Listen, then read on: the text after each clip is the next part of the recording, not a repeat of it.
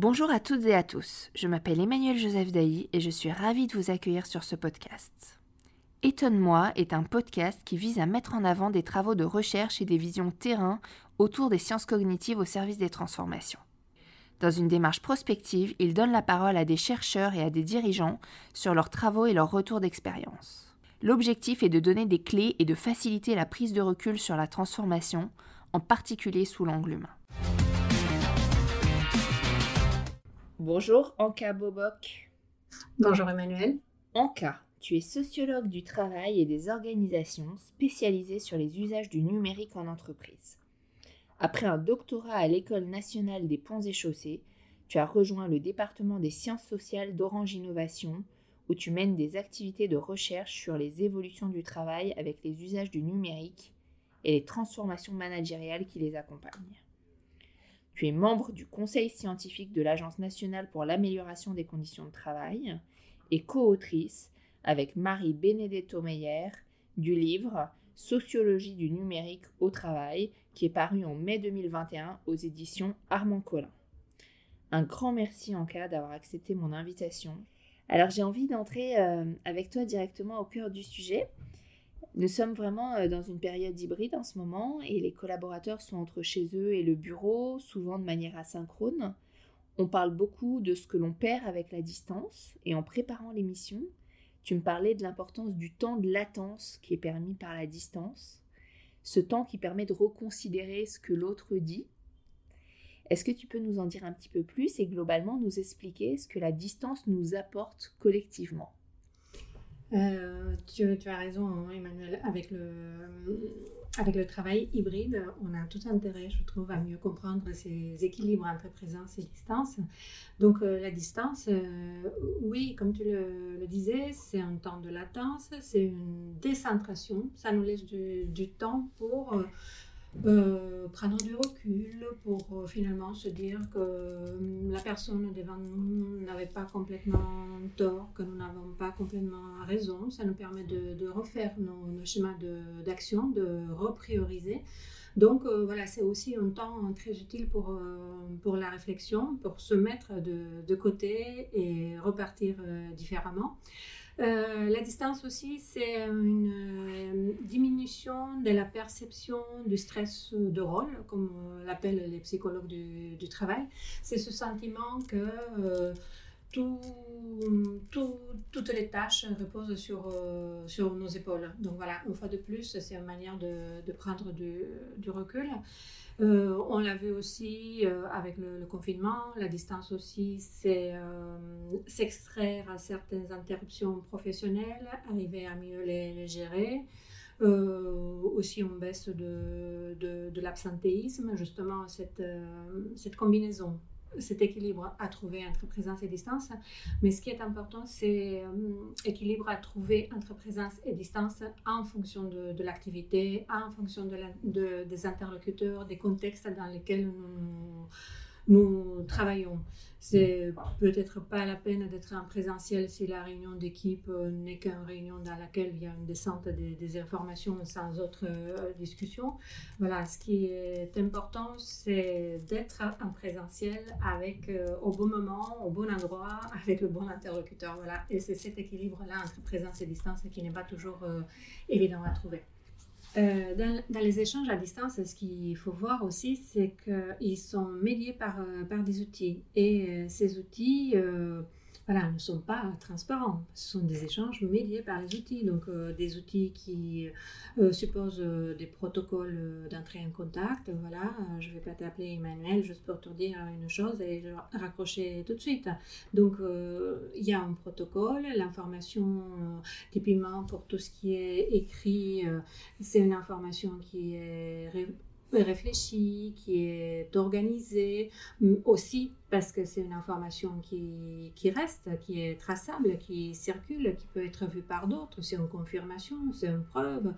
Donc, euh, tout ça pour dire que les échanges que nous avons euh, avec les outils numériques ne sont pas, une fois de plus, les échanges que nous pouvons avoir en présentiel.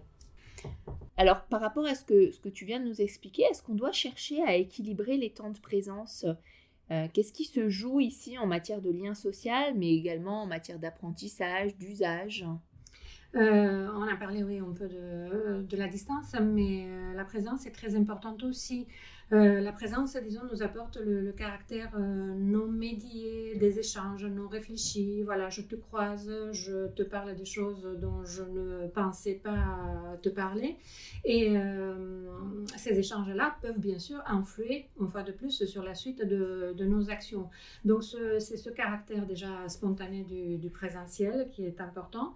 Ce qui est important aussi, c'est la présence des corps. Or, on sait que le corps euh, est, un vecteur d'affectivité très important dans, la communication. Il contribue à la construction d'une présence socio-affective qui va renvoyer à la cohésion, au respect de l'autre, à l'envie de, faire, de faire ensemble. Or, vraiment, le, faire ensemble repose sur une efficience euh, relationnelle. Donc euh, voilà, une place de la présence qui est très importante dans nos, dans nos échanges. Euh, les échanges informels, bien sûr, sont très facilités par, par les corps et par le, présentiel. Nous l'avons bien constaté pendant le confinement, où nous rentrions dans des tunnels de, de réunion parce que nous avions nos réunions officielles et ensuite, on rajoutait des, réunions pour euh, débriefer un cercle plus, plus restreint. Si euh, dans une réunion en présentiel, euh, un hochement de tête, un regard peut déjà donner beaucoup d'informations, c'est moins évident en visio. Si je donne, si j'adresse un regard dans une visio, personne ne saura à qui vraiment je me suis adressée. Donc voilà, des, tas de signaux que nous envoyons avec notre corps qui sont très utiles pour, euh, pour euh, les régulations au sein de, notre réunion. Et lorsqu'elles ne, ne, sont pas, euh, voilà, ces, ces, régulations, on a besoin de rajouter d'autres réunions pour, pour débriefer. Donc, voilà, la présence, disons aussi par l'intersubjectivité qu'elle qu'elle nous apporte, c'est le, le meilleur moyen de donc d'arriver de prendre l'autre euh, en compte dans ce qu'il est, ce qu'il fait, et aussi de euh, et par là de contribuer à la création d'une sociabilité de, de, notre de notre réseau. Donc voilà, vraiment toujours besoin d'équilibrer présence et distance, mais comme je le disais tout à l'heure, en fonction des, des interlocuteurs, de, de l'activité et des contextes. Et justement, en fonction de ces interlocuteurs, de ce contexte, est-ce qu'il y a un risque dans la création de la confiance si on est sur du tout digital, puisque certains de nos clients, euh, eux, sont passés en tout digital, voire ne sont pas revenus au bureau depuis plusieurs mois, voire années. Mmh, euh, mmh. Qu'est-ce qui se joue ici dans la confiance? Euh, déjà, ben, on le sait bien, la sociologie nous l'a appris encore depuis, euh, depuis longtemps. Je parle notamment à Georg Simmel, euh, sociologue allemand, fin 19e, début 20e, qui nous parle de, de la confiance comme vraiment une condition nécessaire à la possibilité de, de coopérer. Donc, c'est Georg Simmel qui définit la, la confiance comme, comme une forme intérieure, postérieure du, savoir sur un être humain. Donc, euh, forme intérieure, euh, on se connaît bien, euh, je te connais, je sais comment tu, tu, fonctionnes. On revient un peu aussi à l'intersubjectivité qu'apporte le, présentiel. Donc, toutes ces choses-là, tous ces éléments qui m'ont permis de, comprendre, de voir jusqu'où je peux aller dans la recherche d'un compromis avec toi, de, de, voir quels sont les arguments, les meilleurs arguments à, mobiliser vis-à-vis -vis de toi parce qu'il y a une présence, il y a l'intersubjectivité et c'est avec ça que je construis cette forme du savoir euh, sur toi. Donc voilà, c'est soit une forme intérieure, je te connais, j'ai déjà construit tout ça, euh, soit une forme postérieure on doit travailler ensemble, nous sommes obligés de travailler ensemble et nous apprenons à nous faire confiance ou pas sur euh, les différents aspects. Et donc voilà, dans, dans cette construction de, de, ce savoir sur, sur autrui, euh, la présence est très importante, tout en sachant que la confiance se construit dans une euh, incomplétude cognitive. On n'a jamais, euh, c'est toujours un, état intermédiaire entre savoir et, non savoir. On n'a jamais savoir absolu sur la personne qui est devant, devant nous. Donc oui, pour revenir à ta question, le risque d'avoir trop de distance, on perd cette richesse du, présentiel qui est très importante dans la construction de, la confiance. Une construction de tous les jours. Voilà, c'est aussi une confiance qui se, qui se forge dans des interactions en situation, une fois de plus, avec des interlocuteurs euh, dans des contextes donnés. Ce qui est très intéressant, c'est qu'on parle vraiment d'ajustement permanent, c'est-à-dire d'un nouvel équilibre à trouver de manière régulière. Et justement, nos façons de travailler, elles évoluent au rythme des attentes des organisations, souvent de manière assez agile euh, finalement. Et tu parles de manière très intéressante, je trouve, de l'ajustement permanent entre numérique et activité et du passage de la capacité à la capacité. Est-ce que tu peux, s'il te plaît, élaborer? Euh, oui, je, oui, j'attire souvent l'attention entre, euh, surtout dans les usages euh,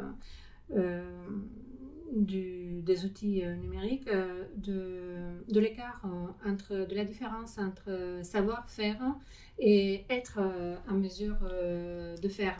Juste un exemple euh, très simple, je peux avoir un vélo, je peux savoir faire du vélo, mais si je ne vis pas dans une ville qui a des pistes cyclables qui, qui me permet de, de, faire du vélo sans mettre ma vie en danger, et si j'habite peut-être dans un pays qui ne permet pas aux femmes de faire du vélo, ça va je n'aurai pas cette capacité à faire du vélo. Donc c'est important d'avoir cette distinction entre euh,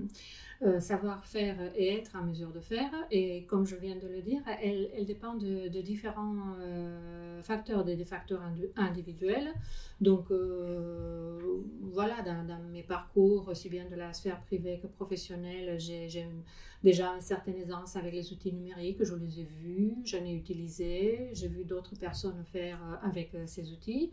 Ensuite, dans l'appropriation des outils numériques, ce qui joue ce sont des, des, facteurs euh, collectifs. Euh, j'utilise aussi les outils parce que euh, je vais déjà, je peux avoir d'autres personnes autour de, de moi, de l'entraide en cas de, besoin très, très ponctuellement, mais parce que je peux aussi discuter des, autres. Il y a un tel ou tel, discuter avec les autres de la valeur ajoutée, du, sens que tel ou tel outil peut avoir pour nous, à nouveau, dans un contexte donné par rapport à une activité donnée. Parce que forcément, euh, les activités ne cessent d'évoluer, de, bouger. Et euh, ce qui est important, c'est de s'accorder collectivement sur euh, qu'est-ce que ces outils peuvent nous apporter à un moment donné dans un contexte donné, tout en sachant qu'une fois que l'on s'est mis d'accord, c'est pas terminé. C'est que d'un côté, on a aussi besoin de personnaliser peut-être ces, outils en fonction de l'activité, mais aussi euh, on a besoin parfois de euh, modifier euh, l'activité en lien avec, avec l'outil. Or, modifier l'activité, ça veut dire, oui, conduire peut-être un changement, il y a quelqu'un qui va porter cette transformation, il y a peut-être des moyens à allouer.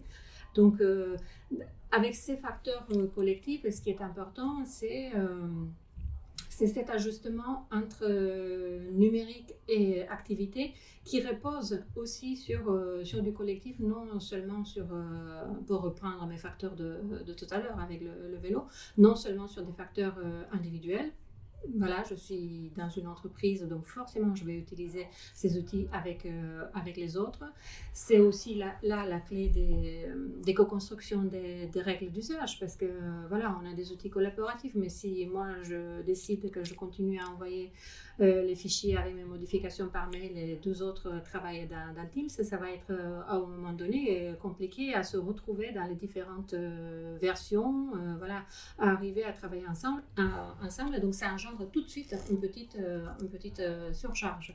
Donc voilà, facteur collectif pour euh, entraide, pour se mettre d'accord sur ce qu'on fait avec les outils et pour construire des, des, règles collectives.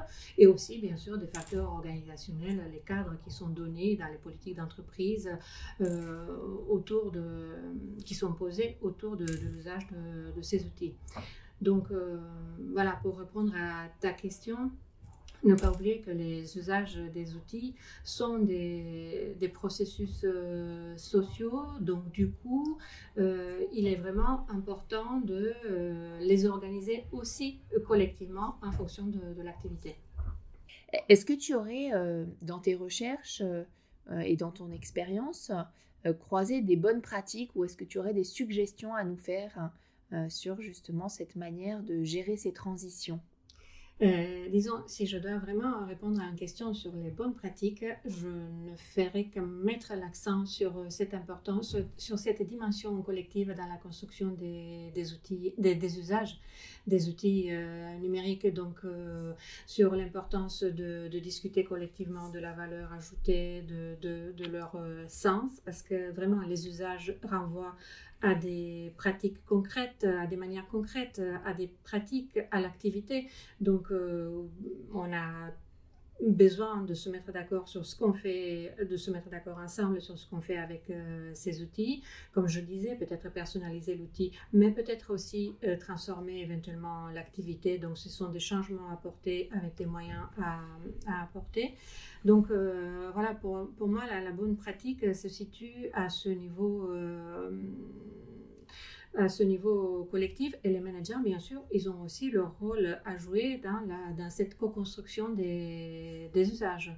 Voilà, donc bonne pratique, et ça passe aussi par la sensibilisation des, managers à cette euh, co-construction des, des, usages, à la place que l'on trouve localement, ponctuellement, vraiment, dans des contextes donnés, à ces outils par rapport à notre activité tout en sachant que voilà, les, les, usages peuvent euh, se développer, augmenter à un moment donné et peuvent euh, chuter après parce que l'activité a évolué, elle ne, ne requiert plus le, même outil. Cela ne veut pas dire que l'usage ne redémarrera pas euh, par la suite, mais c'est aussi sortir d'une vision linéaire des usages qui ne cessent de, de, croître. Voilà, ce sont des usages qui évoluent en fonction de, de l'activité des interlocuteurs, des contextes. Alors en matière d'apprentissage, on voit que le numérique offre des possibilités infinies. Et quand on regarde la définition que donne euh, Jean Piaget ou Jean Terrer de l'apprentissage, on voit qu'il y a un rôle fort du groupe dans le processus d'apprentissage. Alors je voudrais te demander ce qu'il se joue dans l'apprentissage à distance quand on est seul finalement derrière son écran et comment on passe de l'assimilation du savoir à sa transposition dans la vraie vie entre guillemets. Euh, c'est sûr que des enjeux de lutte pour l'emploi, contre le chômage, ont conduit à une individualisation des parcours de formation et euh, aussi à une individualisation dans le maintien et l'acquisition des, nouvelles compétences. Et dans ce cadre, euh, le numérique apparaît comme, comme une solution parce qu'il donne des accès à des contenus en ligne, parce qu'on euh, a des multiples moyens d'y accéder euh, à ces informations en ligne, mais euh, on apprend seul mais jamais sans, les autres. Qu'est-ce que ça veut dire? C'est qu'il faut faire attention aussi à, la construction sociale des savoirs.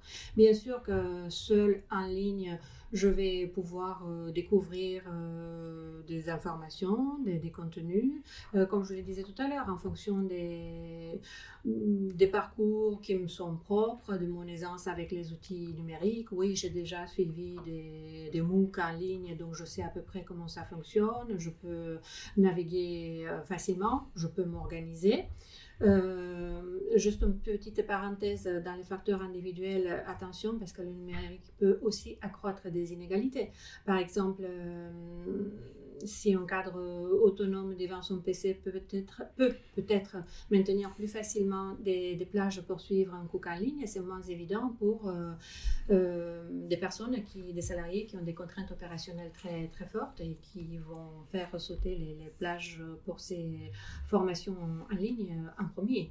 Donc euh, voilà, des facteurs individuels qui certes vont jouer dans ma capacité d'apprendre avec le numérique, mais comme je disais, le numérique, c'est pas euh, uniquement euh, une personne devant, euh, devant un PC. Il y a une, construction sociale des, savoirs et c'est pour ça que les facteurs collectifs sont très importants. Euh, donc, on va de plus, on suit un cours en ligne, oui, mais on a eu peut-être une réunion en présentiel au départ. J'ai appris un peu à apprivoiser mes collègues. je sais que je peux peut-être poser des questions à un tel, donc ce qui fait que euh, pour prendre ce, cas-là d'un coup, que ce qui fait que si au bout de moment, je sens que je n'arrive plus à suivre, je ne comprends pas, je peux toujours me, tourner vers, quelqu'un. Donc, il y a toujours de, de l'entraide aussi les échanges que je peux avoir dans des réseaux de, de pairs euh, pour voir ce que les autres ont fait ou pas avec euh, ces outils numériques et comment eux les ont appliqués à une situation de, de, travail, ce qui a marché ou pas. Euh, avoir des, des, référents métiers avec lesquels je peux discuter par rapport à ce que j'ai découvert seul, seul en ligne, qui me mettent en garde par exemple par rapport à certaines limites de ce que j'ai pu voir. Et surtout, une fois de plus, à nouveau, euh, des, discussions au sein des, euh, des équipes, dans des réunions d'équipe. Euh, oui, un tel a suivi une telle formation. on, peut discuter de ce qu'il a trouvé intéressant, de voir si collectivement pour nous il y a quelque chose à voir par rapport à ce qu'il a trouvé euh, pendant la, formation, d'intéressant pendant la, formation. Donc, euh, à nouveau, le, rôle des managers qui peuvent orchestrer ces, discussions et qui peuvent aussi œuvrer ensuite à la mise en œuvre plus concrète des, des, euh, des connaissances que les uns et les autres ont découvert aussi seuls avec le, numérique. Mais voilà, ce qui est important au niveau des facteurs collectifs, c'est de reconstruire cette euh, dimension aussi sociale des savoirs. Voilà, c'est pas uniquement parce que je découvre seul des, choses en ligne, j'ai aussi besoin de, de, les partager avec les autres, de les soumettre aux autres, de prendre du recul par rapport à, à ce que j'ai vu, euh, en m'appuyant sur aussi la, la connaissance de, de, mes collègues. Et bien sûr, des, des facteurs euh, euh, organisationnels aussi, parce que des politiques de, de, formation, par exemple, qui vont sensibiliser les managers justement à à l'importance de, de, discuter de ces formations en ligne au sein de, de l'équipe, de les sensibiliser au fait que, comme je disais, on n'est pas tous euh, égaux, on n'a pas tous le même euh, temps pour ces formations qui se hissent vraiment dans les, dans les temps et dans les, dans les lieux de, de travail. Donc euh, aussi peut-être des personnes qui ont besoin, pour lesquelles ils ont besoin d'allouer du temps, des personnes qui ont besoin d'être sorties de leur rôle, comme on dit, pour qu'elles puissent se, euh, former. Donc euh, voilà, typiquement au niveau des politiques de, euh, formation, donc au niveau organisationnel, toute cette, cette formation des managers aussi à ce que c'est finalement se former en ligne et comment on rééquilibre une fois de plus finalement présence et distance on voit que beaucoup de choses euh, sont à faire d'équilibre euh, sur ces sujets. Un, grand merci, un très grand merci en, cas euh, d'avoir partagé tes recherches passionnantes avec nous. Merci Emmanuel, merci pour l'invitation. Merci à tous d'avoir écouté cet échange et je vous retrouverai prochainement avec plaisir pour un prochain épisode du podcast Étonne-moi.